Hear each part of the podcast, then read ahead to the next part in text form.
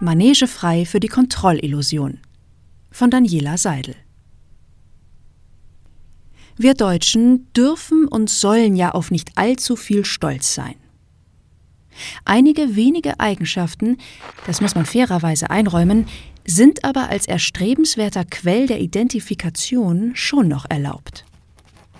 Verantwortungsbewusstsein beispielsweise und eng damit verbunden die Vernunft. Die gerade hinter uns liegende, immer noch bestehende und wieder am Horizont dreuende oxymoronische Dauerpandemie und deren kollektive Bekämpfung verlangte bedingungslos danach. Zunächst durch Appelle, wenig später durch Vorschriften, die von nicht unerheblichem Einfallsreichtum zeugten. Ja, es war alles ganz furchtbar. Es hätte aber auch noch viel, viel schlimmer kommen können.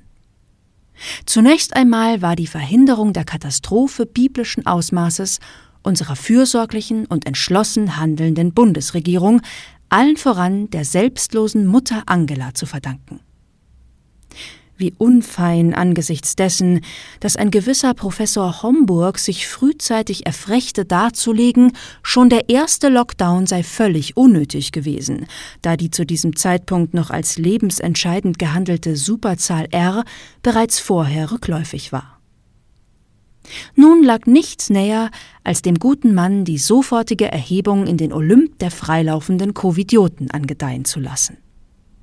Rein rechnerisch ließen sich seine Ausführungen dummerweise trotzdem nicht widerlegen.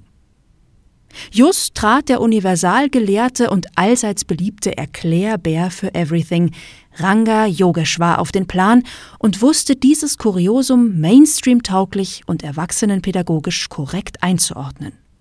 Und wir lernten, es lag an unser aller vorauseilender Vernunft. Und diese ist im Alltagsverständnis mit Verstand und natürlich mit Intelligenz assoziiert.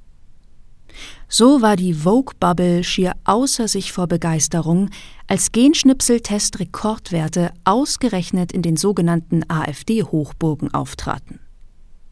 Welch wundervolle, nahezu elegante Beweiskette moralisch gesehen höchst fragwürdige und offensichtlich IQ-geminderte, verantwortungslose, rechtsdenkende und wählende Maskenverweigerer, Distanzdissidenten und Lüftungsversager hatten jetzt endlich den Salat.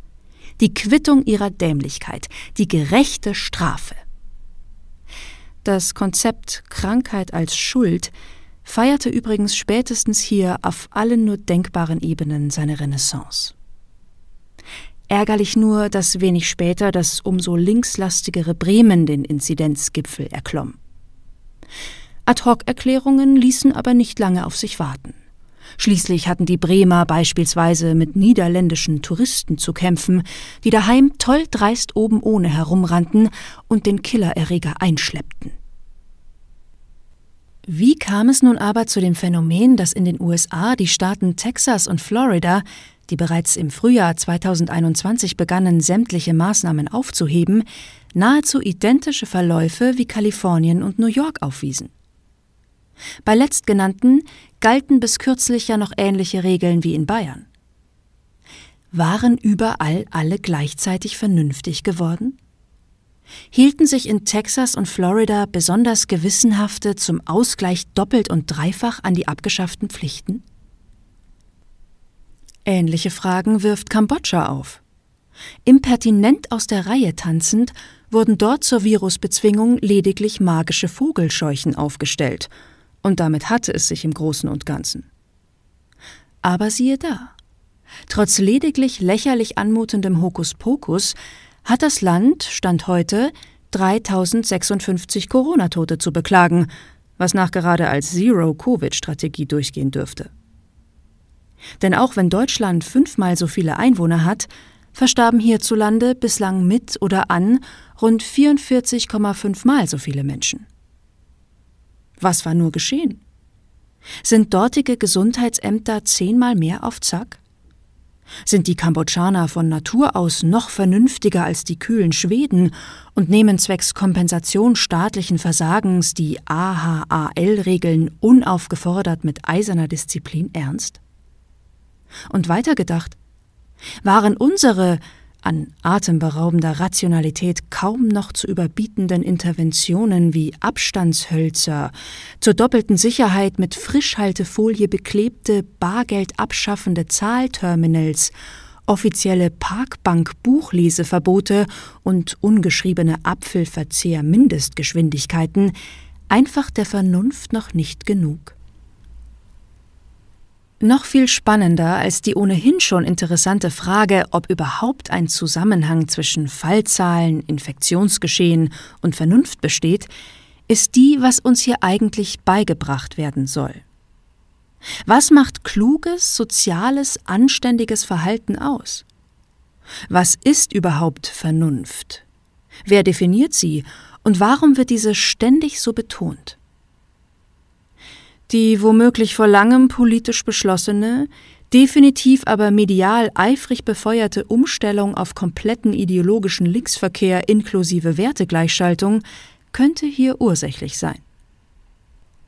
Aber das ist natürlich genauso eine Verschwörungstheorie wie die Überlegung, dass mittels dieser geplanten oder einfach nur gelegen kommenden Pandemie Wahrnehmung, Urteil und Verhalten beeinflusst und in die einzig vernünftige Richtung gesteuert werden sollte. Ein Schelm, wer dabei gar an die schleichende Etablierung eines Social Credit Systems nach chinesischem Vorbild denkt. Verrückt, wer glaubt, der Versuchsballon in Italien sei damit irgendwie verwandt oder verschwägert. Ist ja schließlich nur ein Angebot, alles freiwillig und die Plätze vermutlich knapp und so begehrt, dass ein regelrechter Impf. Ah, sorry, Testneid aufkommt. Fraglos gibt es Lebensstile, die risikoträchtiger als andere sind. Weniger abenteuerlustige Gattungsangehörige, die sich zu Hause einschließen und die Lüftungsschlitze im Bad noch mit Kreppband abdichten, dürften sich mit einiger Wahrscheinlichkeit nicht bei einem waghalsigen Rodeo-Ritt den Hals brechen oder nach einem Rochenstich ihren letzten Odem aushauchen und vorher noch eine Intensivstation verstopfen. Corona-positiv können sie trotzdem werden, was wiederum die Lauterbachsche Theorie des Kamineffekts auf dem stillen Örtchen stützt. Aber Scherz beiseite. Allein die Idee eines Bonussystems für verordnetes Wohl- und Vermeidungsverhalten, sei es jetzt in Klima-, Konsum-, Gesundheits- oder politischen, weltanschaulichen Aspekten, hat etwas zutiefst Verstörendes. Zudem kommt auch noch die Humorpolizei, Wer Sprüche klopft, die irgendjemandes Befindlichkeiten tangieren und mehr oder weniger hauchzart an der Grenze des Grotesken kratzen, was ja, Hand aufs Herz, erst das zum Brüllen komische ist, findet sich bei Twitter bereits heute schon mal flott im Sieben-Tage-Stubenarrest wieder, um seine Unbotmäßigkeit zu überdenken. Lachen war schon den Brüdern in Umberto Ecos der Name der Rose verboten, war ja schließlich auch ansteckend. Fakt ist, das Leben ist kompliziert und manchmal herrlich unberechenbar. Wer glaubt, er könne alles beeinflussen und sich durch Tadellosigkeit gegen alle Wechselfälle absichern, unterliegt einer Kontrollillusion. Fakt ist aber auch, dass die Sehnsucht danach dessen ungeachtet groß zu sein scheint und persönliche Freiheit zum Preis des digitalen Halsbandes und faktischen individuellen Kontrollverlustes gerade erschreckend kritiklos an Dritte verjubelt wird, welche subjektive Gefahrenminimierung versprechen und davon erheblich profitieren. Und selbst wenn die uns als solche verkaufte Vernunft das einzig Vernünftige sein sollte, no risk at all bedeutet auch no fun at all. Und in letzter Konsequenz no life at all. Und das kann sich doch eigentlich niemand ernsthaft wünschen. Du, du